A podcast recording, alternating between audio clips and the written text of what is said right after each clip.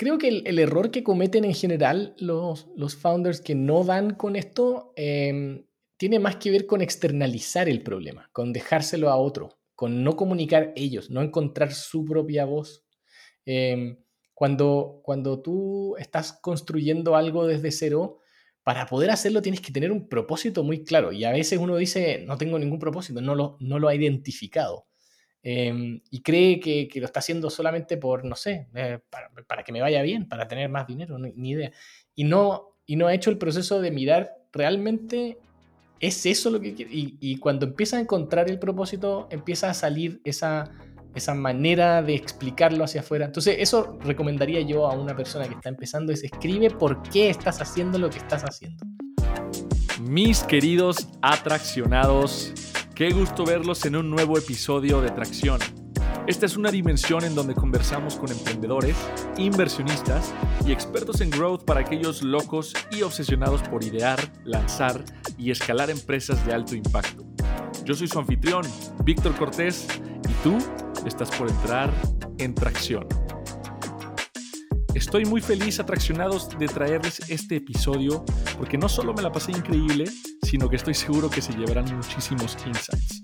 Esta semana platiqué con Agustín Foya Jaque, cofundador y CMO de Fintual, la plataforma de inversión chilena que está disrumpiendo a la industria financiera tanto en Chile como en México, y que fue la primera startup chilena en llegar a Wise. Agustín es un emprendedor en serie que lleva más de cuatro empresas creadas, incluyendo Linko, Boxsound, Que Hambre, Buda.com y ahora Fintual, que tiene un curioso perfil técnico, pero con una trayectoria en marketing. En este episodio hablamos sobre cómo empezar una startup desde cero y cómo crear una marca que realmente deje huella en la mente del consumidor. Así que vamos a la entrevista, pero antes quiero compartirles algo. En esta ocasión, en vez de patrocinadores, quiero comentarles que estoy lanzando una audioserie en Vic que se llama La cultura del streaming. Va a salir el 28 de este mes, mayo, para que vayan a escucharlo. La liga para registrarse en Vic se las dejaré en la descripción del episodio. Y nuevamente por acá, ya con Agustín al aire. Eh, Agustín, cuéntame un poquito cuando, cuando tu familia te pregunta qué haces en el día a día, ¿cómo les respondes? Em, bueno, ya saben, ¿ah? mi familia ya. pero, pero, creo productos digitales. O sea, al final, al final eso es lo que ellos entienden que, he hecho siempre. Claro. Em, tu familia lejana. Internet. ¿Qué tal? Mi familia lejana no tiene idea, claro. Em, tienen una idea vaga de, que eh, algunos piensan que estoy más involucrado en Bitcoin, otros eh, piensan que... Sí, claro otros saben, conocen Fintual. Eh, pero sí, bueno, he ido variando en el tiempo, ¿verdad? He, tenido varios emprendimientos, así que... Totalmente. Sí, sí, sí, perfecto. Ok, eh, bueno, pues primero que nada, muchas gracias por tomarte el tiempo para grabar este episodio, por darnos el espacio. Em, vamos poniendo un poquito más de contexto. ¿Qué es Fintual? ¿Cómo describes tú Fintual a las personas en general? Mira, Fintual es un servicio online, con una aplicación también, que te permite invertir de manera sencilla, y, pero invertir bien. Y invertir bien eh, significa eh, de manera diversificada, es decir, no estás apostando para que algo ocurra en particular, sino que simplemente estás yendo con el movimiento del mercado del mundo. Em, y entonces, para, para, invertir bien de manera además barata, porque no, no, no, es, barato hacer diversificaciones. O sea, cuando tú quieres comprar un poquito de cada acción del mundo, es un, problema que tienes eh, que, que, puedes resolver con, con Fintual.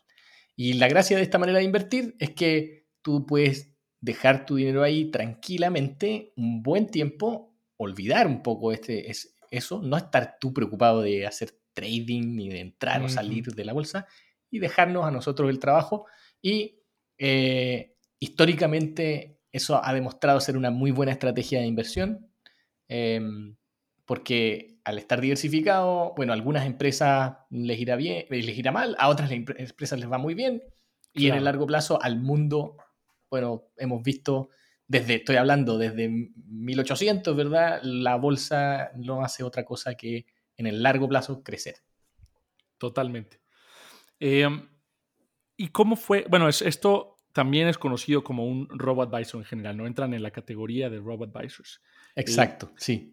Platícanos un poquito cómo fue tu trayectoria profesional, cómo te has desarrollado profesionalmente para llegar hasta Fintual, o sea, cuál fue ese, eh, de manera muy breve, o sea, cómo, cómo llegaste hasta acá. Sí, perfecto. Yo vengo de un background mucho más techy que financiero.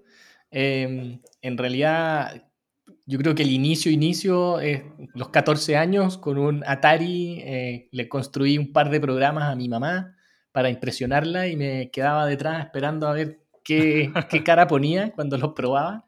Eh, y se impresionaba porque le, calculaban la edad o cualquier cosa. Y, y de ahí eh, siempre supe que quería tener mi propio negocio y cuando salí de la universidad tomé un trabajo un tiempo y rápidamente salí espantado a los 10 meses. Y entonces me puse a trabajar con un, encontré un socio y nos pusimos a trabajar un poco en, en, eh, en un, poco de todo, hacíamos lo que viniera para intentar hacer negocios en Internet. Así fue como partí.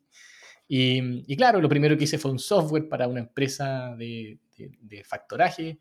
Eh, y después eh, me tocó conocer Bitcoin mucho más adelante eh, y, construimos entonces una, un exchange de Bitcoins. Eh, yo fui programando cada vez menos en el tiempo y al inicio era muy importante la parte de programación y luego más adelante fui entrevistando gente, fui yéndome más al área del producto, a la definición. De, cómo tiene que verse, cómo tiene que, no, soy diseñador, pero cómo tiene que sentirse. Eh, desde el punto de vista de los clientes.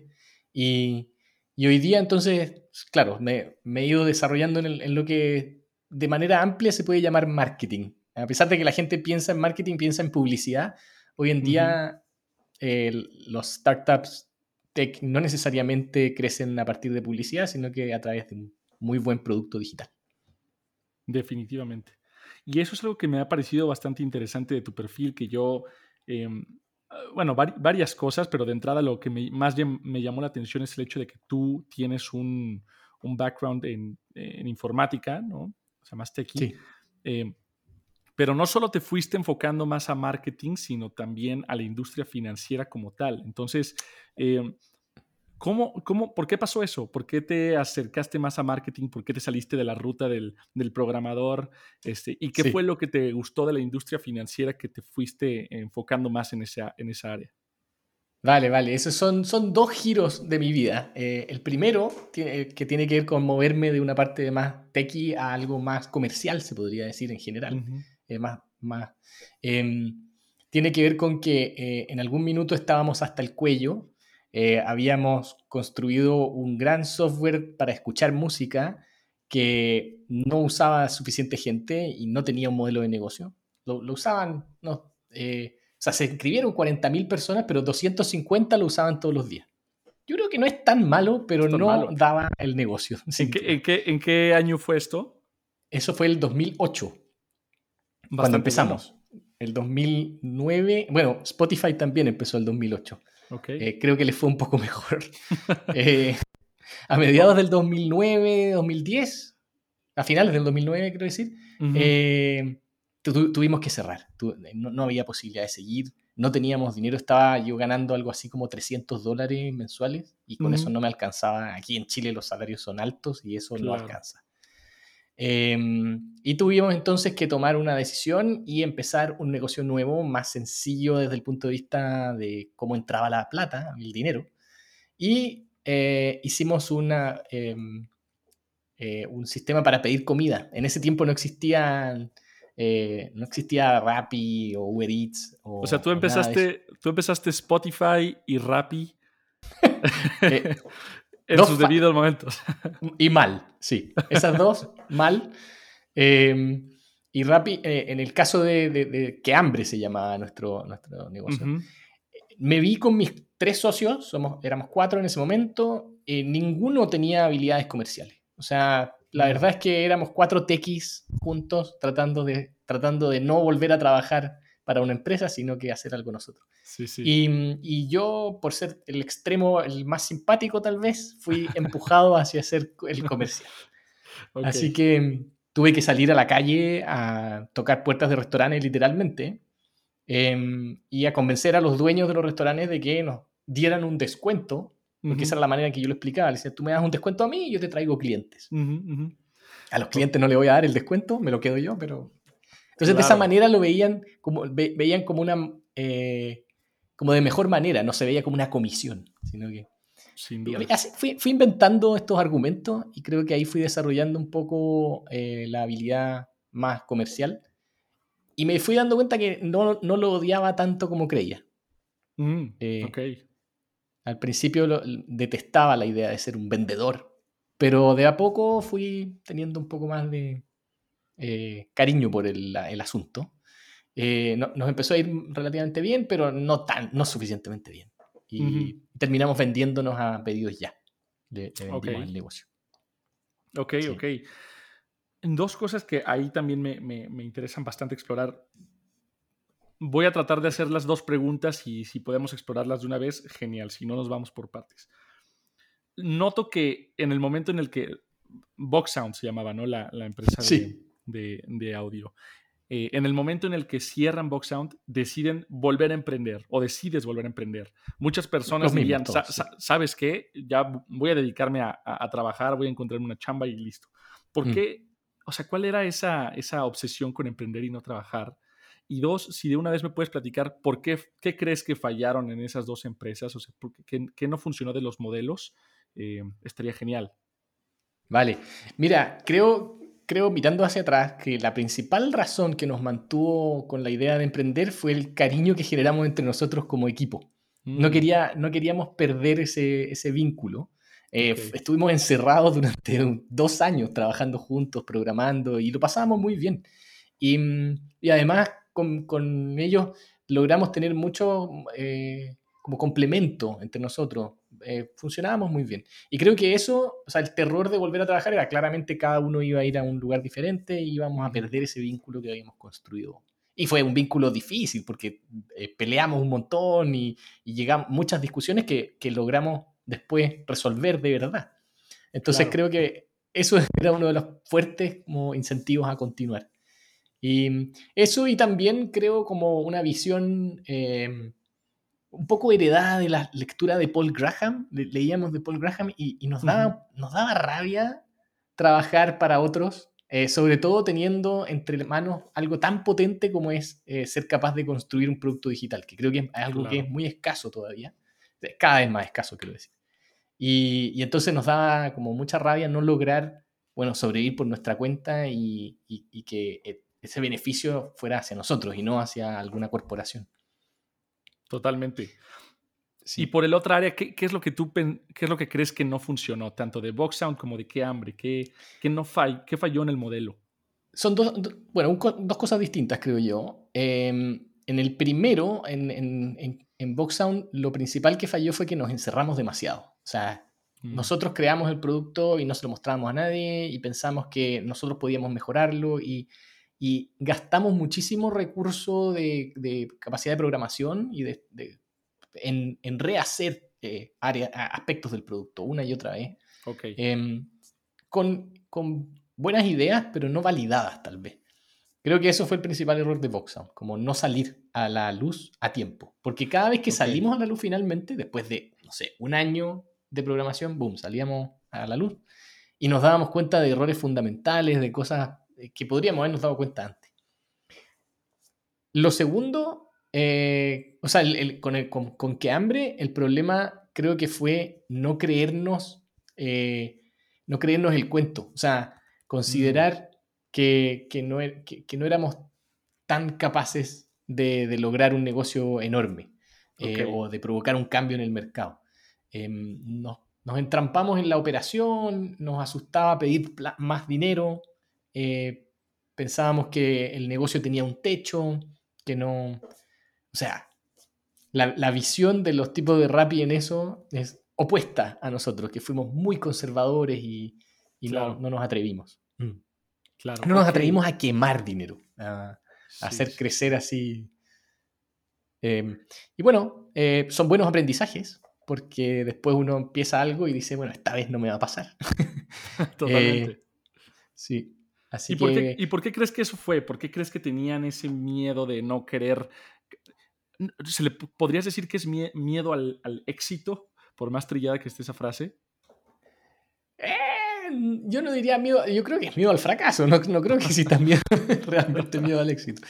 Creo que eh, tener el, el, estómago para pedir más dinero y decir voy a hacerlo bien y voy a quemar y, si lo hago mal, bueno, mala suerte. Em, o es algo que o se tiene o se desarrolla, pero nosotros no lo teníamos ni lo habíamos desarrollado.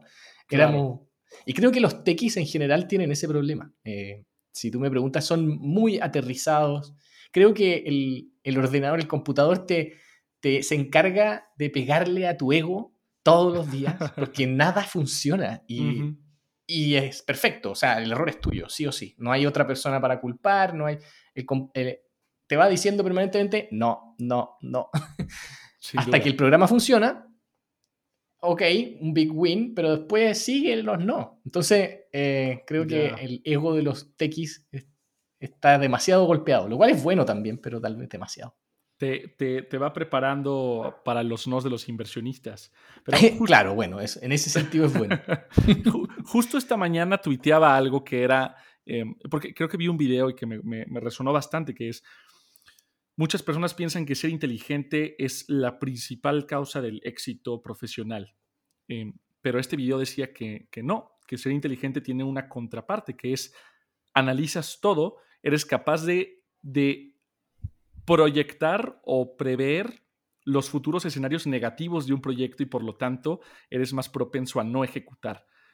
Y hay personas que son mucho, no que no sean inteligentes, pero que el valor o ese como coraje es eh, más grande que el parálisis por análisis. ¿Crees que, esto, ¿Crees que esto cambió? O sea, ¿crees que tu mentalidad cambió con esto conforme emprendiste otros proyectos? Eh, no, no tanto. La, verdad es que la manera que, que encontramos para resolver esto fue buscar otras personas que nos complementaran en esto. Eh, básicamente, em, creo que hay, hay, cosas relativamente estructurales de la personalidad que, que, uno no puede pretender cambiar. O sea, sí nos dimos cuenta de que nosotros, los cuatro iniciales de Voxound y que Hambre, no, la tercera vez no íbamos a hacer un negocio muy ambicioso y, si no buscábamos a alguien más que trajera esa, ambición. Pero sí fuimos muy capaces de darnos cuenta de que podíamos identificarlo en gente. Entonces tuvimos un montón de entrevistas con mucha gente que nos proponía distintos negocios, ideas. Y bueno, el primero de ellos fue Guillermo Torrealba, que es el fundador de Buda, que si, si te soy sincero, sí, en su momento vi un poco eso que tú dices, como eh, una ingenuidad y al mismo tiempo eh, una ambición gigante. Esa, esa, pequeña ingenuidad venía porque él pretendía hacer el, eh, el exchange, como encargarlo a, nosotros. simplemente pagarnos algo para que nosotros construyéramos el exchange y se lo entregáramos lo convencí de que eso era una locura y que era ingenuidad, que los exchanges requieren un trabajo intensísimo de desarrollo y que hay que contratar ingenieros y para atraer ingenieros tienes que ser ingeniero y para, etcétera, y para poder filtrar a esos ingenieros también. Entonces que teníamos que estar dentro del negocio y así fue como comenzó. Ok. Y entonces fue, yo creo que el aprendizaje de los primeros dos errores fue principalmente valorar ese aspecto comercial eh, que si te soy sincero, inicialmente nosotros despreciábamos un poco. O sea, eh, vendedores, vende humo. Sí, sí, sí, sí. Eh, solo hay que construir un producto maravilloso y vendrán. Em, tampoco es tan así, la verdad. Entonces, bueno, yo sé que los, a veces los comerciales también miran en menos a, eh, a la gente de, más tequi y piensan que pueden cambiarlos como, como piezas, digamos, poner y sacar a un eh, programador, eh, es algo intercambiable y también se equivocan muy grave en eso. Entonces, cuando encuentras gente que se valora mutuamente, em, creo que ahí es donde se produce la verdadera magia de, los, de, los startups exitosos. Eh, Totalmente. Sí, sí, sí. O sea, se genera ese yin y yang perfecto que, colindan de, tremenda manera. Ya platicaste un poco sobre Buda y me diste la transición perfecta para, para que me platiques un poco más cómo, cómo empezó la empresa, eh, cómo consiguieron sus primeros 100 usuarios. Me da mucha curiosidad como entender cómo partes de cero, de no tener nada, de, tener una idea, a ya tener 100 usuarios a los que les estás prestando un servicio. Claro. Bueno, el caso de Buda en particular, había una necesidad dentro de un nicho muy pequeño de gente que había identificado Bitcoin y que estaba eh, comprándolo vía, eh, en ese tiempo, local Bitcoins eh, y se mm. arriesgaba bastante. yo, bueno, de hecho yo fui de esos. mi primera aproximación al Bitcoin fue hablar por IRC, porque había un chat donde uno podía decir ahí que quería comprar bitcoins y, y, eh, un tipo me dijo, sí, yo te vendo, no hay problema, hablemos en privado y me dijo, mira, tienes que ir a Amazon y sacar una eh, tarjeta de, de, gift card, cómprala y yo te voy a cambiar esa por, por, los bitcoins. Ah, perfecto, y fui, bueno, 70 dólares, dije, ok, voy a comprar. Eh, traje el código, se lo pegué en el chat y nunca más me habló. me, encanta, me encanta cómo, cómo, hablas en tercera persona, que había gente que se arriesgaba mucho. bueno, eh, existían más personas como yo en ese tiempo. sí, sí, sí.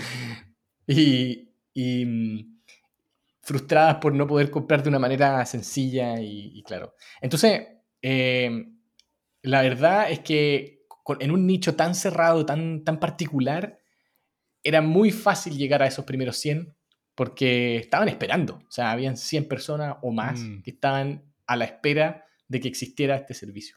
Y nosotros fuimos los primeros en, identificarlo y hacerlo.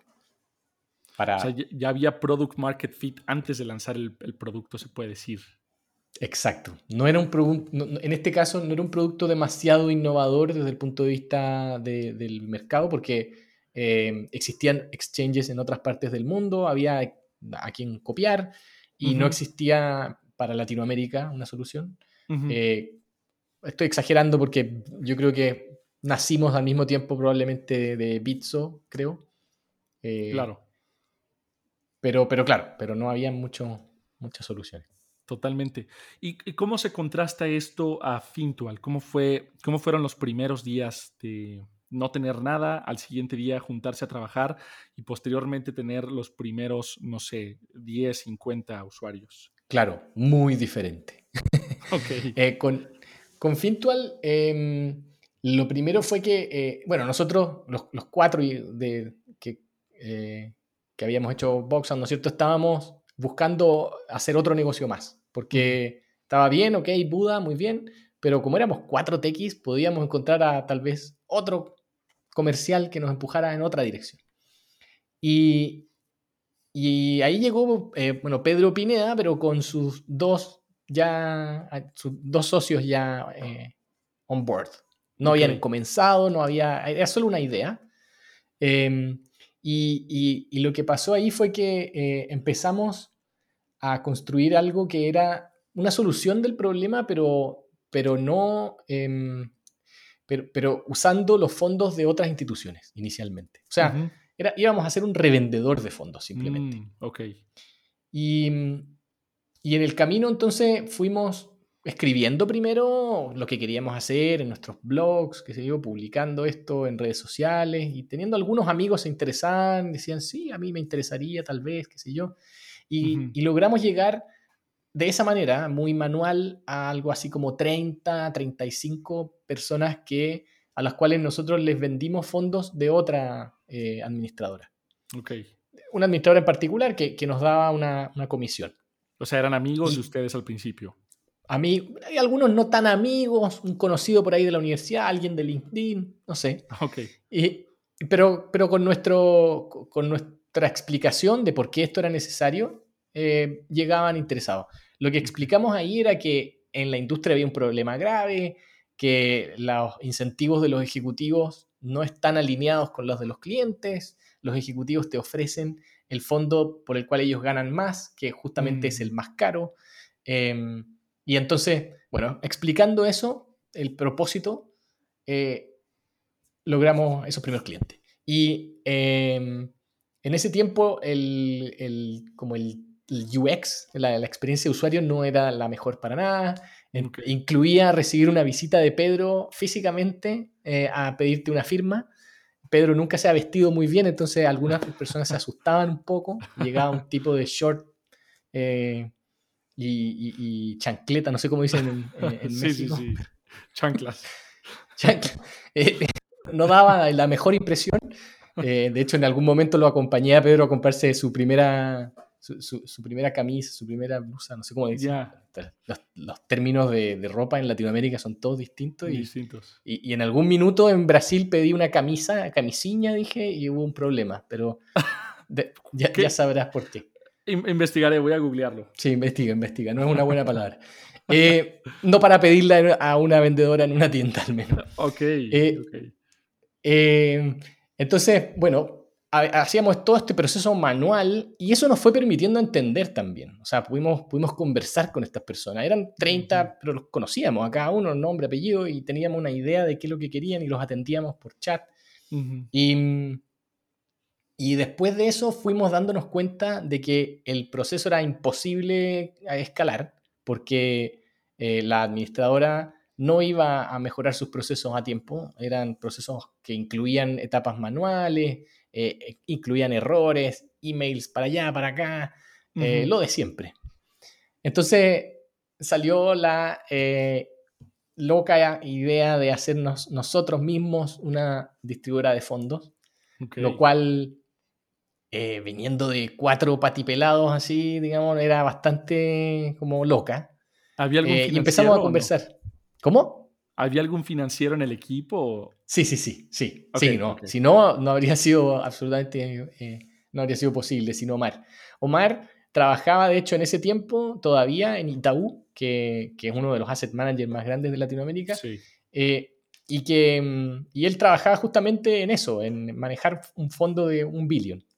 Okay. Y, y, él se, fue el único que se mantuvo un tiempo más eh, trabajando. y entonces pagaba una multa eh, por, no ser, por no estar 100% en el, emprendimiento. Y bueno, en ese tiempo estábamos debajo de una, en una, piececita debajo de una escalera, estaban Andrés y Pedro ahí, eh, que era la oficina de, que, compartía Buda eh, y nosotros. Em, y entonces fue así como decidimos hacer esta locura y empezar a conversar con la gente en la industria de qué les parecía esta idea. Y todos nos dijeron que era la peor idea que podía existir, que, que regularse era palabras mayores, que les va a destruir su emprendimiento, que no, no pueden hacer eso. Y sin embargo lo hicimos, lo hicimos igual. Em, y tuvimos tal vez algo de suerte porque encontramos algún un inversionista por ahí que, que estaba dispuesto a, a, correr el riesgo y esperar. Eh, creo que también gracias a que yo había generado una cierta reputación en el tiempo, esta persona me conocía. Claro. Fue, fue como un match en ese sentido. Eh, no le di muchos detalles. ¿eh? Fue, fue, un llamado así un poco como, te vas a perder esta ronda. Em, pero creyó en mí y, y así eh, al, al, tiempo después fuimos, postulamos postulamos a White Combinator. Yo creo que eso también fue un, hito importante. Totalmente. ¿Crees tú que... Yo estaba viendo un video tuyo en donde dices en Digital Summit que muestra lo que estás haciendo lo antes posible. Em, sí. Para un producto en la industria financiera creo que es un poco más complicado. Entonces, me gustaría entender, ¿crees que este primer paso de, de, Fintual en el momento en el que ustedes revendían ese fondo les sirvió como MVP o cómo se vio el MVP una vez que ya empezaron con, el manejo de los fondos eh, propiamente? Sí, no, yo creo que fue clave haberse mostrado tempranamente, sobre todo porque eh, aprendes cosas nuevas, sabes con qué te vas a enfrentar. Eh, o sea, haber hecho esto sin un sitio web, o sea, como simplemente como eh, estamos regulándonos, todo en stealth mode, creo que habría, habría, mm, eh, habría sido mucho más difícil crecer como crecimos, que, que, como crecimos, porque fuimos preparando el terreno, o sea, fuimos teniendo un nombre, a pesar de que el nombre, claro, no era de una institución financiera aún, sí estaba relacionado con lo que queríamos hacer, sí teníamos clientes con quienes hablábamos, estos clientes eh, entendían eh, lo que les estábamos ofreciendo y si no lo entendían, bueno, corregíamos eh, ese lenguaje, fuimos afinando un montón de cosas que son fundamentales em, y, que, y que nos dieron mucha ventaja a la hora de lanzar los fondos. O sea, si hubiéramos lanzado los fondos sin esa experiencia previa, no, sé, habríamos dado bote. Sí. ¿Y qué le recomendarías entonces a un founder en la industria fintech para, para que implemente esto que mencionas, demostrar lo que estás haciendo?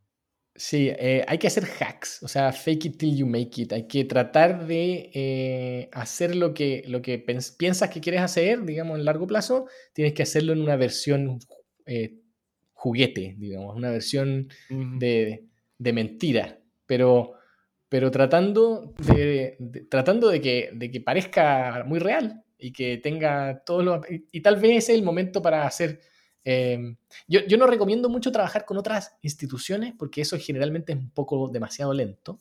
Mm. Eh, nosotros no vimos ninguna otra alternativa a hacerlo así. Tal vez podríamos haber sido un poco más hacker en ese sentido y haber eh, tomado los fondos y haber dicho, sí, están invertidos y los invertíamos a nuestro nombre. No sé, o algún...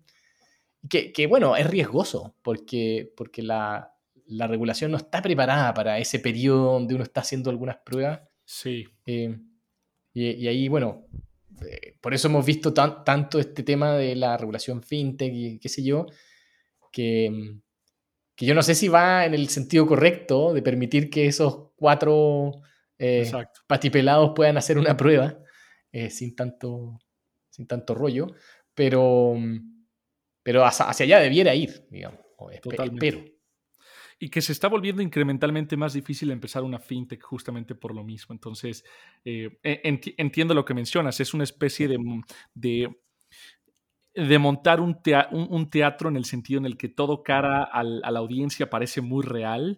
Exacto. Tú estás haciendo manualmente por detrás, ¿no? Entonces, claro. Este, es que se confunde con, con, con, lo que podría ser alguien una estafa, digamos, ¿no? Y no se trata de eso, ¿no, ¿No es cierto? Claro pero desde un punto de vista uno podría como confundir eh, y, no, y claramente son, son cosas muy distintas. Y, y, ahí viene el, de ahí viene un poco el concepto de sandbox, ¿verdad? Pero, pero el sandbox es terrible, creo yo. O sea, porque te... Bueno, de hecho, desde la palabra, o sea, sandbox es un lugar donde juegan los niños, un cajoncito de arena donde hagan sus pruebitas ahí. Entonces, eh, hacer, ah, yo creo que... Eh, para hacer pruebas hay que hacerlas out in the open, o sea, tienes que... Eh, y, y, claro que hay que cubrirlos, pero los riesgos son bajos también porque estás tratando con poca gente, con... Eh, entonces, eh, a mí no, me gusta mucho lo que ha ocurrido con, con, con las, con las leyes fintech, porque a veces siento que se, lo han, se las han tomado un poco los incumbentes eh, en términos de lobby y han logrado crear la sensación de que las fintech necesitan un freno, necesitan eh, un marco que los detenga.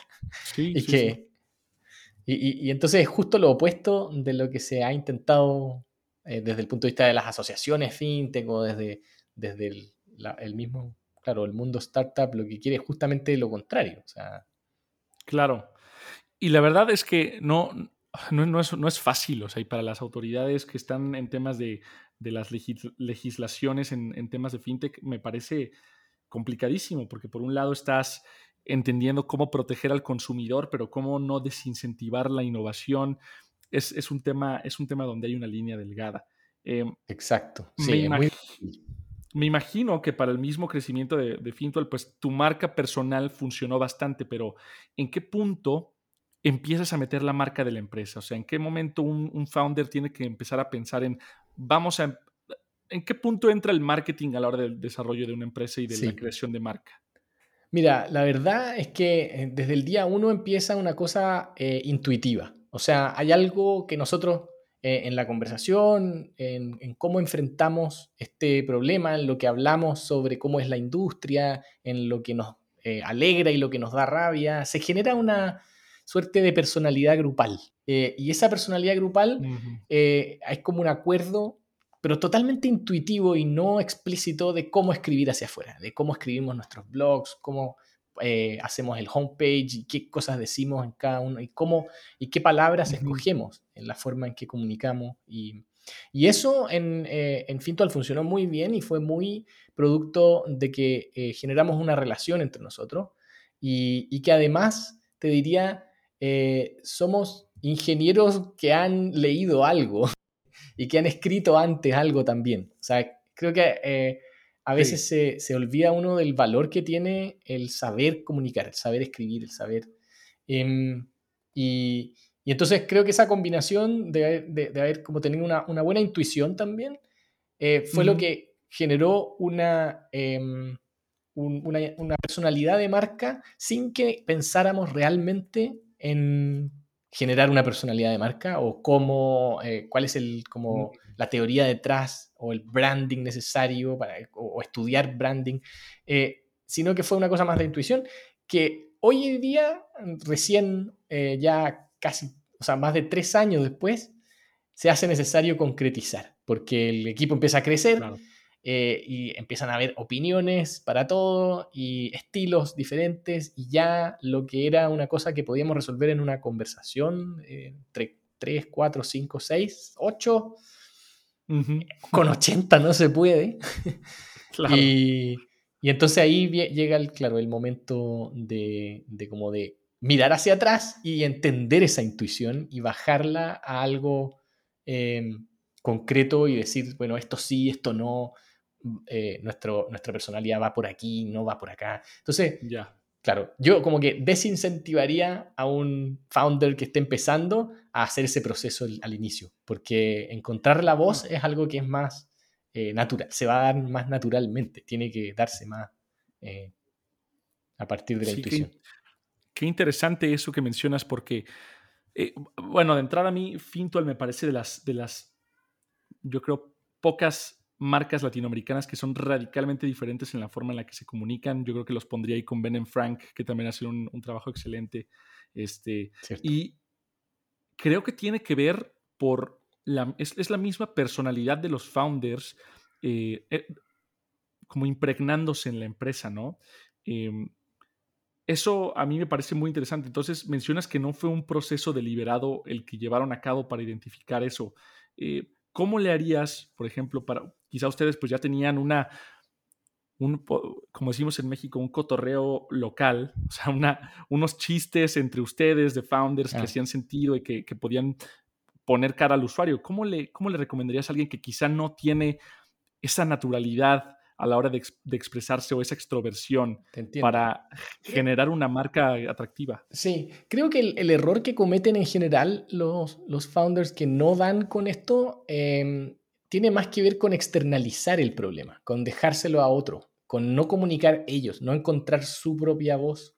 Mm. Em, cuando, cuando tú estás construyendo algo desde cero, para poder hacerlo tienes que tener un propósito muy claro. Y a veces uno dice, no tengo ningún propósito, no lo, no lo ha identificado.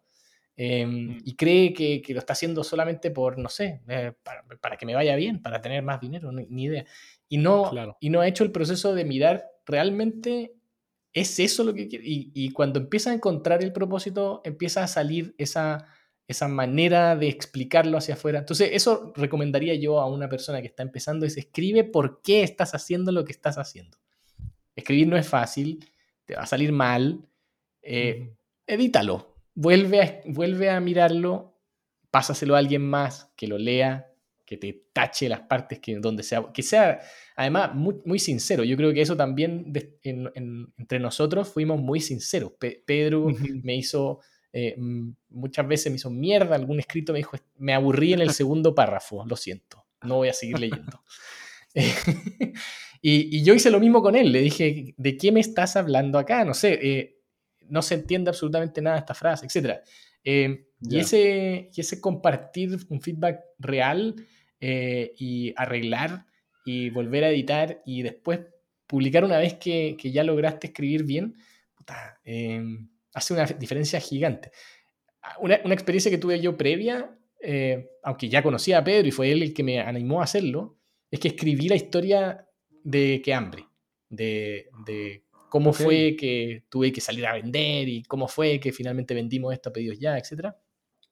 Y, y en esa experiencia me convencí totalmente del valor de la escritura, porque desde ese momento pude percibir como mi reputación como, como eh, emprendedor, o sea, hizo un cambio de un día al mm. otro. O sea, me empezaron a, pedir consejos, a, eh, a, pesar de que habíamos hecho dos cosas mal, digamos, eso, eso era lo que habíamos hecho, pero lo, lo expliqué bien, eh, claro. de manera entretenida, y creo que es demasiado importante comunicar bien. Y entonces los founders claro no pueden delegar eso en otra persona, o contratar una agencia, o traer una persona que escriba los posts para... Eh, no, o sea, creo que eso no... Sin duda. Y sobre todo, yo creo la, la vulnerabilidad con la que te mostraste, que creo que eso es, es, algo que atrae demasiado a las personas, el no verte perfecto, ¿no? Ah, sí, sí. Eso creo que tiene que ver con que el verdadero propósito con el que escribí al menos ese primer eh, escrito Em, fue documentar eh, algo terrible. y entonces el, el título era, eh, lo puse al final. O sea, para mí el título era la historia de que hambre, no sé. Y, y después eh, dije, voy a poner un título para que tenga éxito. Entonces le dije, ¿cómo vender una empresa de dos empleados? ¿Cómo vendimos una empresa de dos empleados en casi un millón de dólares? Entonces, te promete como te promete que vas a leer una, algo que, tiene un, no sé, un secreto para ser eh, rico. Y te metes en una historia espantosa de altibajos horribles y de trabajo y de esfuerzo y de fracaso entre medio que, que se hizo como una telenovela. Además lo, lo partí en tres partes por otra razón, porque no, no tenía tiempo para seguir y quería publicar. Entonces publiqué la primera. Eh, y eso hizo que enganchara aún más y más gente me pidiera que, la, segunda, la segunda parte, etc. Creo que eso fue una muy buena lección eh, de, entre comillas, un pequeño éxito que me hizo entender el valor de la comunicación. Totalmente. Y entonces, ¿cómo dirías hoy eh, que crece Fintual? ¿Cuál es, existe un loop? ¿Cuál es la estrategia que están ustedes volteando a ver para, para crecer Fintual? Sobre todo tomando en cuenta que que quizá no, no tiene esa, eh, esa interacción dentro de la misma plataforma como para apalancarte de la viralidad o network effects. ¿Cómo, cómo, le hacen? Sí. Em, aquí hay algo que em, tiene que ver con que hay una noticia que contar. Hay una noticia importante. Es los mm. bancos nos han estado cagando durante mucho tiempo. Y, eso es una noticia muy rica, muy, eh, en el fondo, da un poco de rabia, da dan ganas de, salir con la verdad y, dan ganas de actuar también y de que basta ya. De, entonces, eh, es algo que tú puedes comunicarle a tus amigos y puedes decirle, hey, nos han estado cagando, vayan, saquen sus fondos de ahí, vamos a algo que cobra lo justo, que, que que es digital, que no necesita tener sucursales, que no necesitan atraerme con otras tonteras, digamos. Si lo que quieres es hacer una inversión bien hecha y no eh, que te entreguen una, no sé, agenda o que la señorita te sirva un café cuando te entras a la sucursal o... Eh, esas cosas no son las importantes. Y, y ese mensaje nosotros subimos entregárselo a nuestros usuarios también para que ellos lo comunicaran. Y entonces, buena parte de nuestra estrategia tiene que ver con eso, tiene que ver con, con que nuestros usuarios comunican también el mensaje, los hacemos parte y, ellos también lo comunican. Y no, no solo por un programa de referidos que efectivamente funciona, eh, donde ellos también ganan parte, ¿no es cierto? Cuando, refieren a alguien, tienen un, lo, típico, pero, pero nuestro nuestras tasas de gente recomendada son altísimas. Son más del 60% de las personas vienen recomendadas por alguien muy cercano. Eh, y el programa de referido no explica como un cuarto de eso. Eh, entonces, em, e, e, es, muy, es muy potente eh, el tema del, mensaje y de... Y, esa es la forma en que nosotros, o sea, nosotros no lo dejamos al azar, o sea, nosotros logramos que la gente hable de nosotros de manera como intencional. es algo consciente de nuestra estrategia, sí. Que creo que es algo muy subestimado hoy en día y ya lo he dicho muchas veces en este podcast, que el, el, branding en sí puede ser un loop, puede ser la narrativa que creas, puede funcionar tanto, puede ser tan disruptiva que la gente siente ese urge, esa necesidad de compartirlo a la hora en que sale la conversación, algo por el estilo. Y Chile tiene algo muy particular que está lleno de marcas challengers como, como Notco, como Fintual, que, están desafiando a los incumbentes y por lo tanto te dan más ganas de compartir. Oye, conozco esta nueva empresa que está desbancando a los bancos, que está bajándole la chamba a los, a los, este, a los de retail. Mm. Entonces, muy interesante ese tema. Sí. Eh, aterricémoslo un poquito a algo, a un caso práctico que me gustaría explorar contigo. Eh, imaginemos que tú y yo estamos empezando un nuevo proyecto hoy en día. Es un marketplace de intercambio de autos, ¿no? Yo quiero traer un carro nuevo la próxima semana y alguien está dispuesto a cambiármelo por su carro esta semana y después lo regresamos, ¿no? Una idea medio loca, pero bueno. Mm, rentamos un, rentamos un WeWork. Me parece excelente. Son esas ideas que suenan como, como una tontería, un juguete, algo infantil, y, que, bueno, tienen, tienen su qué después. Tan infantil pues como Twitter parecía al principio o Facebook. Total. Pues ahí está para alguien de la audiencia si quiere tomar la idea de los, del marketplace de carros. Ahí está. Entonces, tú y yo rentamos un WeWork o nos vemos en el Starbucks. ¿Qué sigue?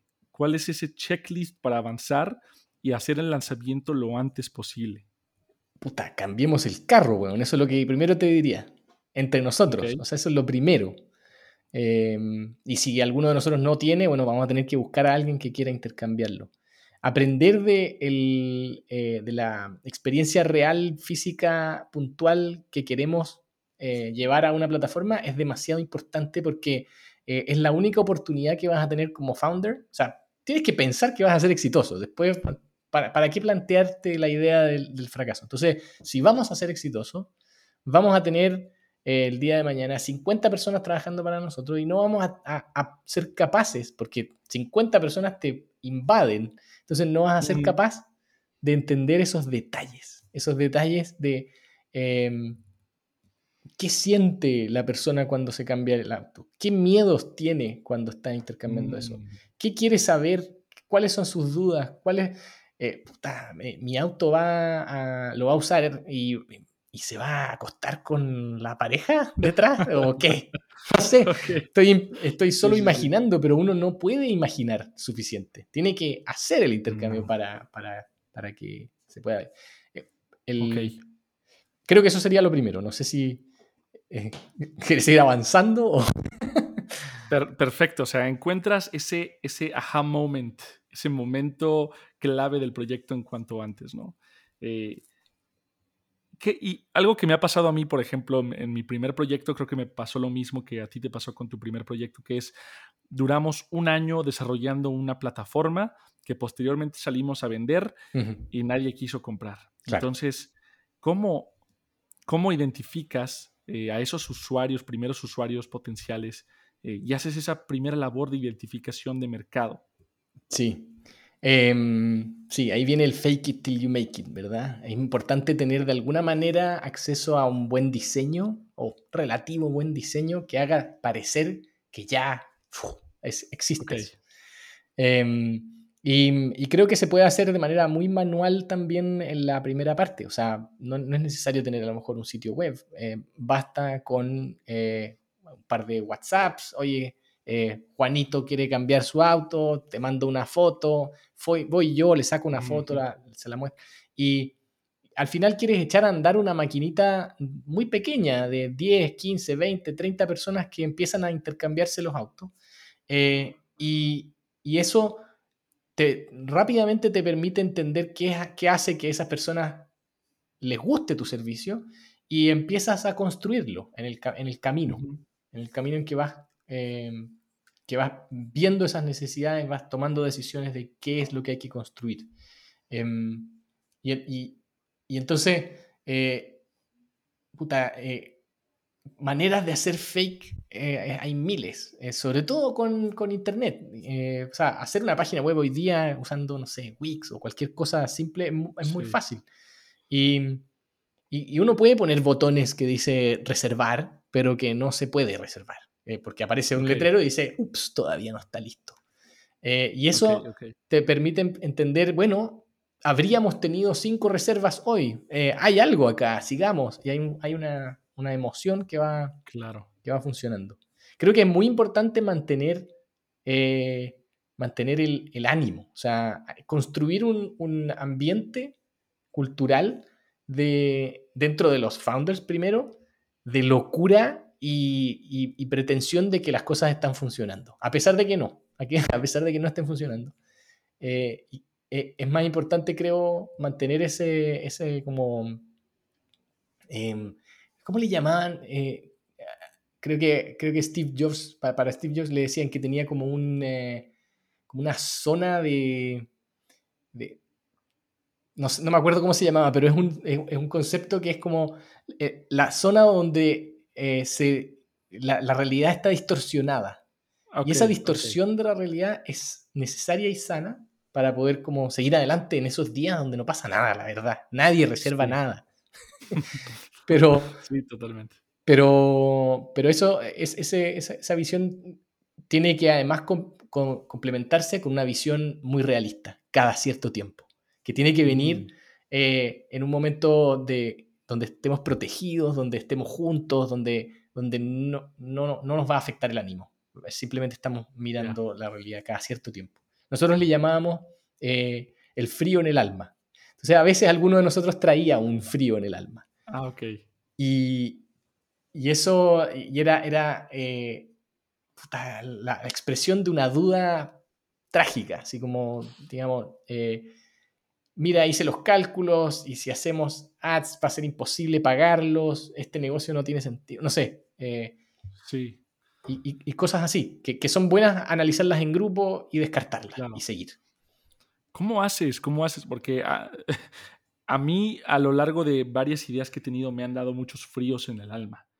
Y creo que muchos fríos en el alma culminan, si no estés, como tú dices, en ese safe zone, en esa zona de, mentalidad adecuada, pueden culminar en abandonar el proyecto. Total. ¿Cómo, haces para que eso no suceda? Eh, creo, que hay que eh, tener ciertas normas, ciertas normas de, cómo, de, comunicación interna. O sea, tú, y tus dos socios, tú y tus tres socios, eh, no vamos a publicar acá entre nosotros, en nuestro WhatsApp, nada de la competencia, por ejemplo. Eh, no vamos a hablar de noticias negativas hasta el jueves, no sé. hay que protegerse, hay que protegerse de maneras artificiales. Porque si uno, como tú dices, o sea, uno está lleno de competencia y startups y fintechs y, cada vez las barreras son más altas y cada... Entonces, eh, efectivamente hay que tener como esta eh, visión un poco loca para poder eh, sobrevivir. Y, y seguir adelante pese a esas malas noticias, pese a todo. Entonces, creo que una buena norma, por ejemplo, mm, porque lo que pasa con eso, con esas noticias de competencia o de que alguien levantó dinero, alguien no sé qué, es que tú la envías al canal, eh, después tu socio la lee, se deprime un poco y él en su estado depresivo deprime al otro y después, entonces haces un circuito que que es mejor verlo todo junto, todos juntos. Mira, estas son las malas noticias, pum, y las matamos conversando.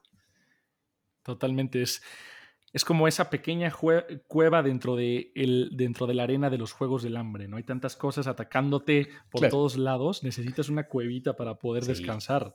Sí, sí, sí. Este, bueno, eso por eso creo que es muy clave tener cofundadores también. O sea, ser solo es muy, muy difícil. Hay gente que lo logra, pero no sé, yo no, yo no, no, yo no sería uno de esos.